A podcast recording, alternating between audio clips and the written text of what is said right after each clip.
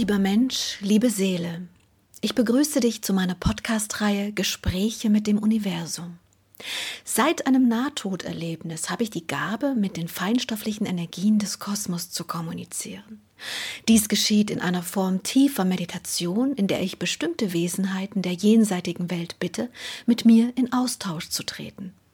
Als einer der ersten Jenseitskontakte zeigte sich mir mein alter Freund und Lehrer, Freund der Indianer, und es ist mir jetzt hier eine große Freude, dir nun diese Gespräche als Ergänzung zu den Büchern auf diese Art und Weise zusätzlich nahezubringen.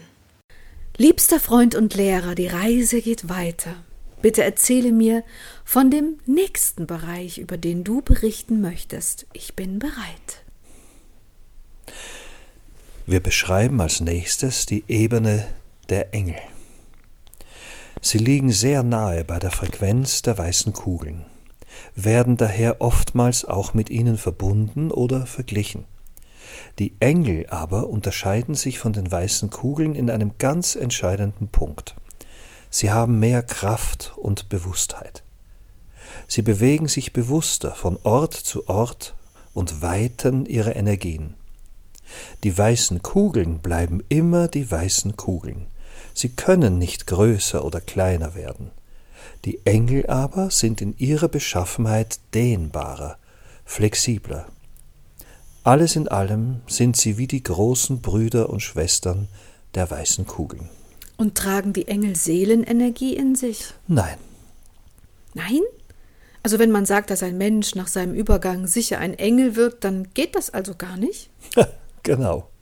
Wenn die Seele des Menschen aus dem Körper geht, wandelt sie entweder in eine Ebene der Verstorbenen oder in die lichtvollen Ebenen der Bewusstheit der Wesenheiten mit weiten, großen Energiefeldern. Engel sind wie kleine, reine Energieeinheiten, die flexibel sind in ihrer Art der Bewegungsweise, aber dennoch nicht mit den Erinnerungen einer Seelenkraft ausgestattet sind. Das ist schwer für mich zu verstehen, weil ich immer dachte, dass jemand, zu dem man Zeit seines Lebens gesagt hat, du bist ein Engel auf Erden, dass dieser dann anscheinend auch irgendwie ein Engel werden muss. Nein. Wenn du dazu eine bessere Beschreibung brauchst, so versuche ich es noch einmal.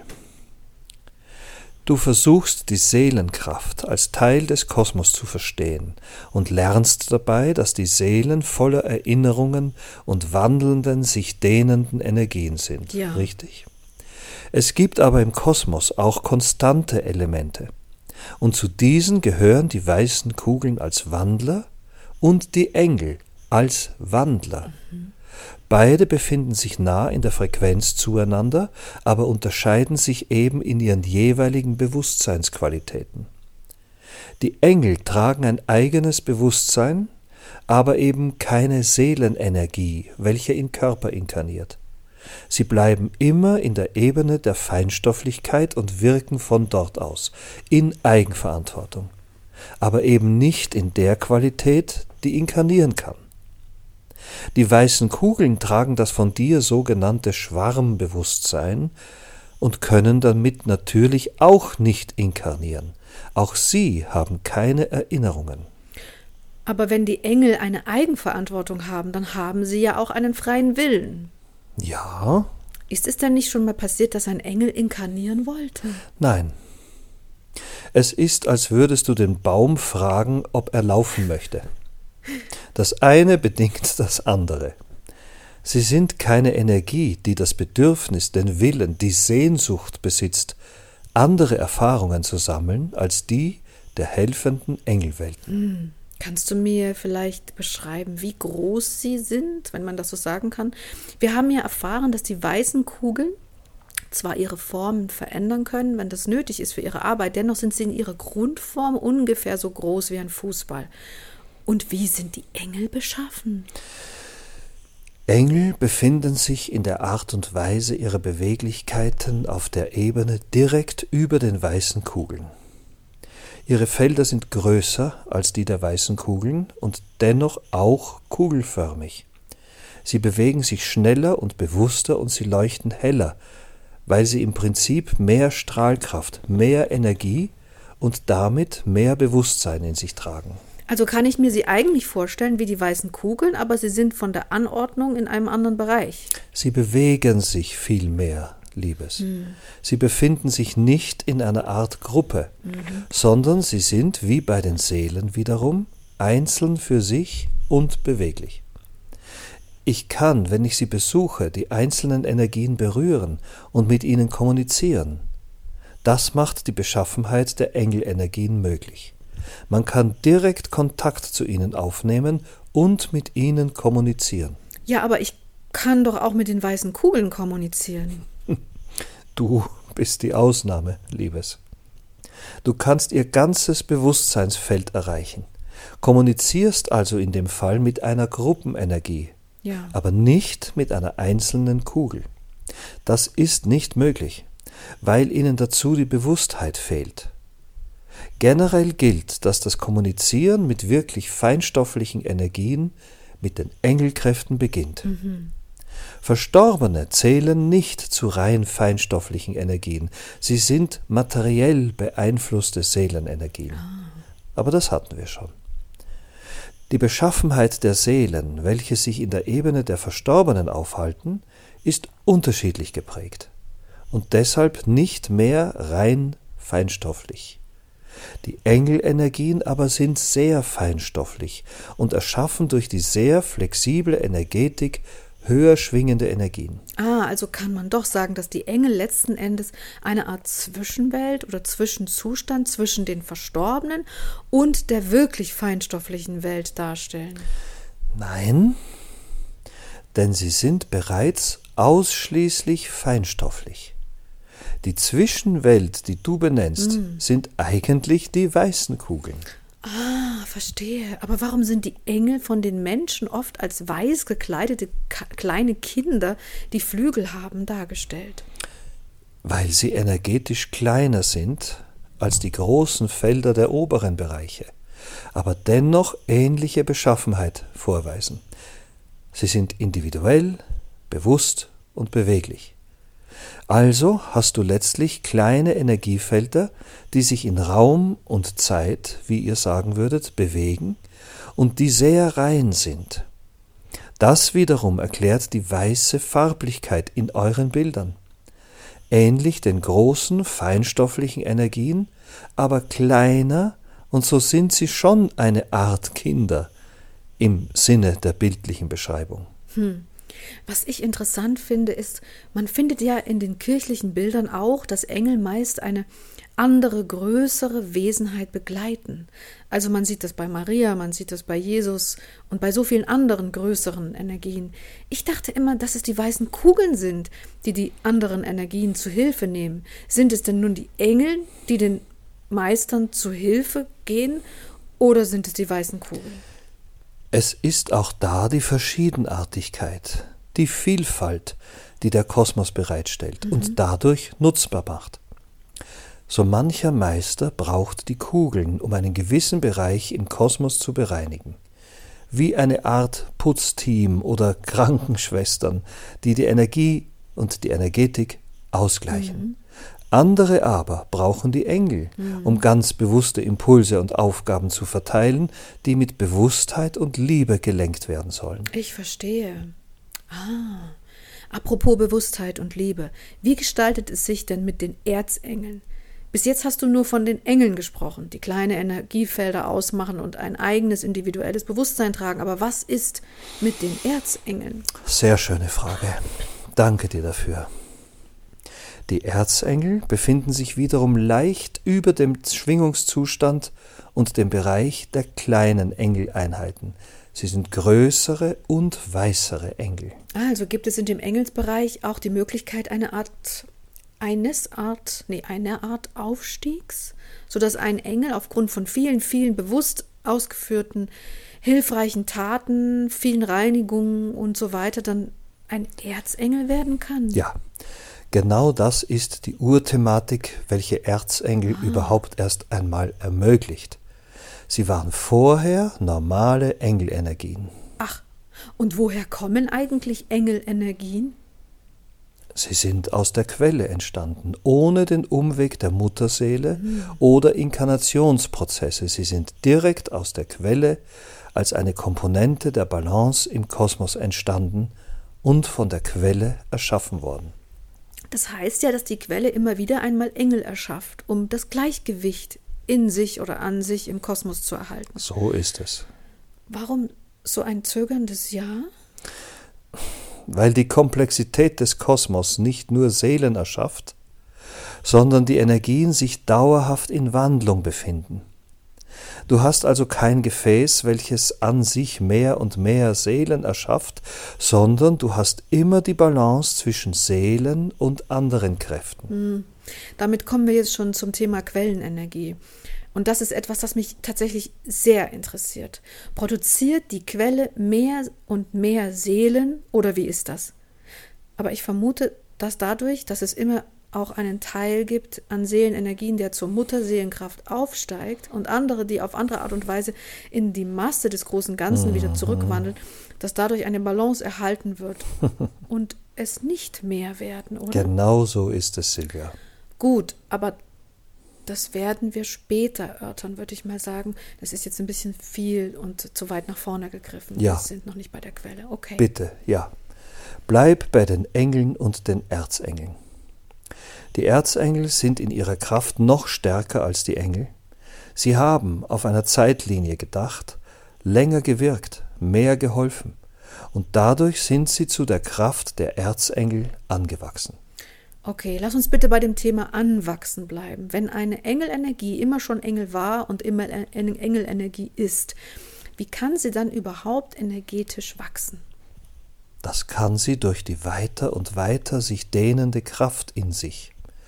Die Lebenskraft in ihr, welche über die Impulse der Unterstützung der anderen Ebenen wächst, wird also mehr und mehr in einer solchen Energie. Dann beginnt sie ihr Potenzial, ihr Kraftpotenzial zu weiten und zu stärken. Es ist also, wie immer im Kosmos, das Liebe geben, Kraft geben und dadurch Energie teilen, welche die Energetik des Gegebenen verwandelt, bestärkt und kräftigt. Du könntest es wie die Währung des Kosmos bezeichnen. Diese Währung ist Energie. Ja, ich weiß.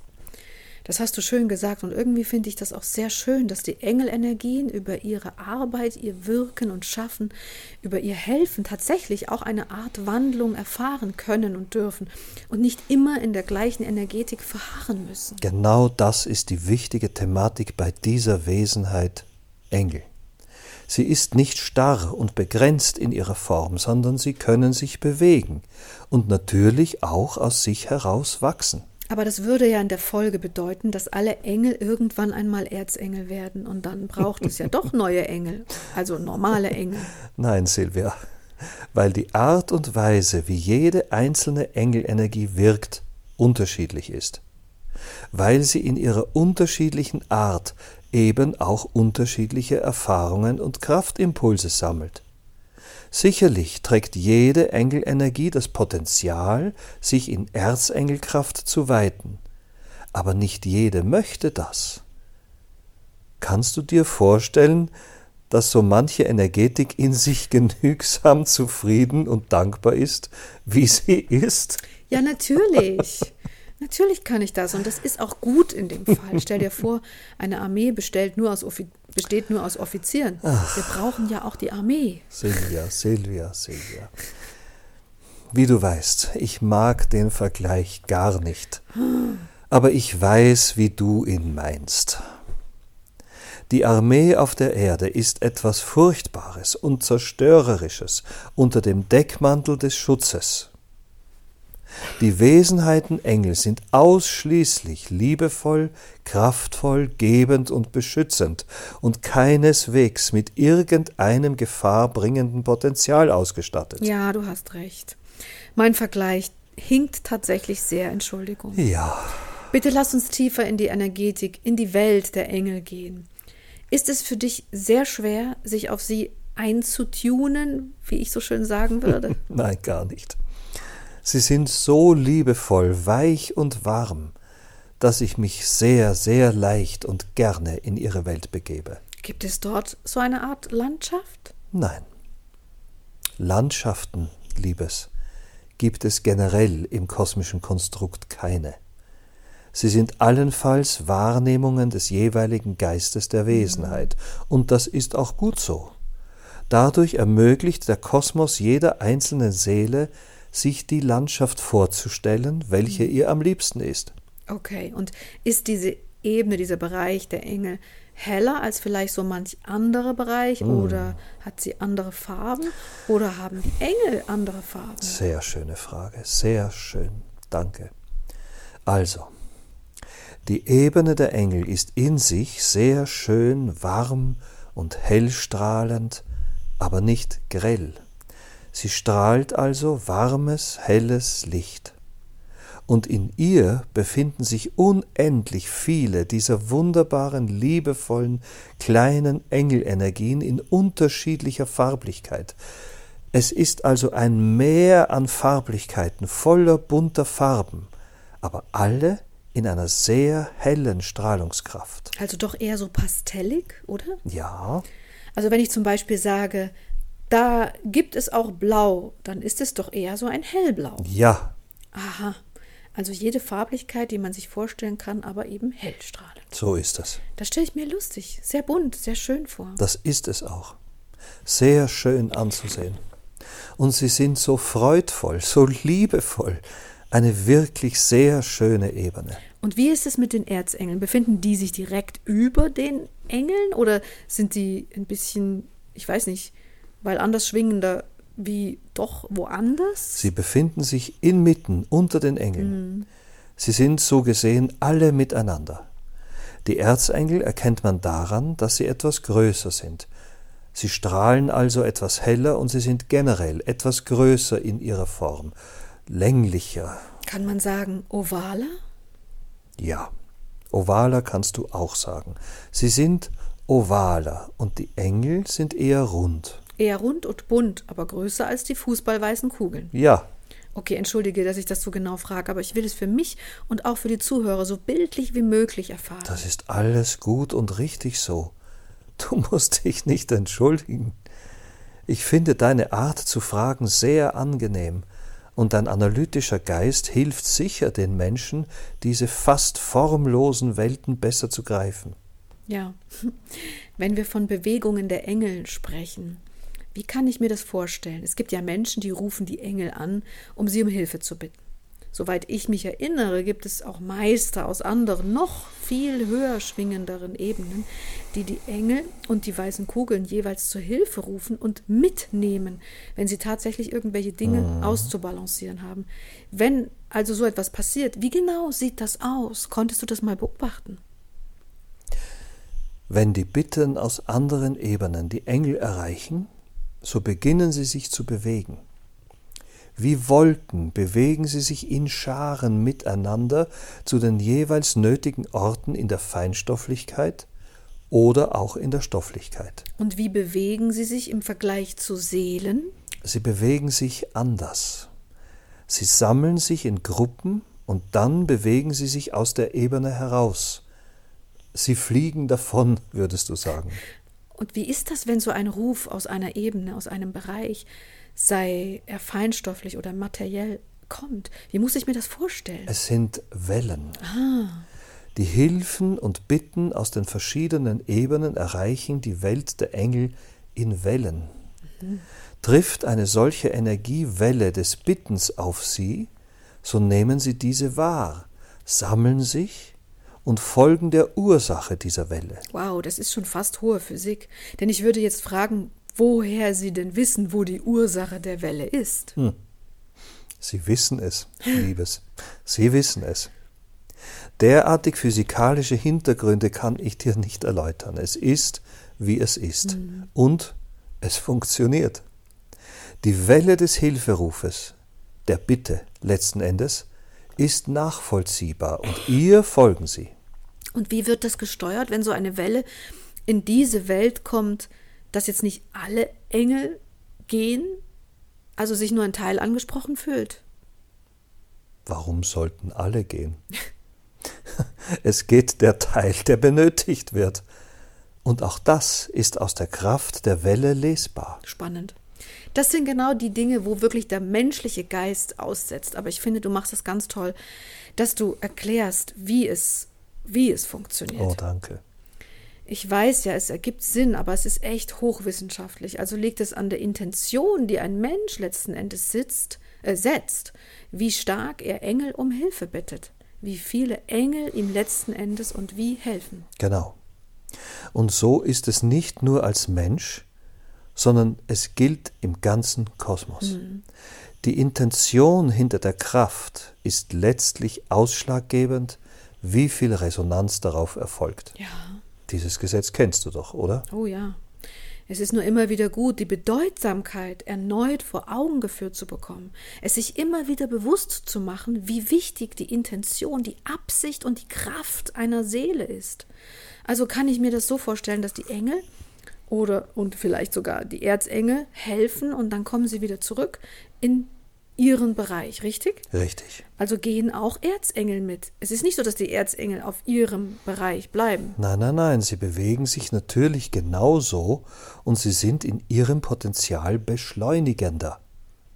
Geht ein Erzengel, so ist tatsächlich mehr Hilfe nötig, als wenn nur die kleinen anderen Wesen anwesend sind. Das klingt logisch, okay. Ich finde das alles faszinierend. Ich meine, ich bin immer schon ein großer Fan davon gewesen, den Menschen bewusst zu machen, wie wichtig es ist, mit sich im Reinen zu sein, weil dann die Intention, die Absicht hinter ihren Wünschen auch reiner im Kosmos empfangen wird. Und ich bin auch immer ein großer Verfechter davon, den Menschen klarzumachen, dass sie ihre Wünsche bitte klar formulieren. Denn je klarer dieser Impuls der Worte formuliert wird, umso klarer wird er auch empfangen. Das hängt alles zusammen. Die Intention, die Absicht und letztlich die Deutlichkeit. Sehr schön, sehr schön, dass du das auch benennst. Denn genau das ist eine wichtige, sehr, sehr wichtige Botschaft für die Menschen. Absicht und Formulierung. Ich mag die Energetik der Engel, wenn ich da so ein bisschen hinfühle. Sie fühlen sich echt sehr, sehr angenehm an. Das hat was Schönes, diese Aufgabe des Helfens. Mhm. Dieses Sein einfach nur, um zu helfen, um auszugleichen. Wenn ich hineinfühle, mit dir verbunden, dann ist das einfach nur unglaublich schön, friedlich, liebevoll und so barmherzig. Ja, das ist es. Ich mag die Energetik auch sehr. Sie sind für mich wie der lebende, lebendige Garten der Freude im Kosmos als würdest du hinausgehen und den Vögelchen zulauschen. So empfinde ich es, wenn ich zu den Engeln gehe. Kannst du dich also energetisch doch länger bei den Engeln aufhalten, als das bei den anderen bisher beschriebenen Bereichen war? Ja, ganz sicher. Sie sind höher, schwingender und dadurch für mich leichter zu besuchen und auch länger zu besuchen, wenn man im Zeitmaß misst. Verstehe. Spannend. Möchtest du denn dazu noch etwas sagen? Nein, ich habe alles dazu gesagt. Dann danke ich dir einmal mehr für diese wunderschöne Session über die Engel. Das war sehr aufschlussreich und sehr spannend. Ich freue mich auf das nächste Kapitel. Danke, Liebe. Ich freue mich auch, Silvia. Danke, Liebe.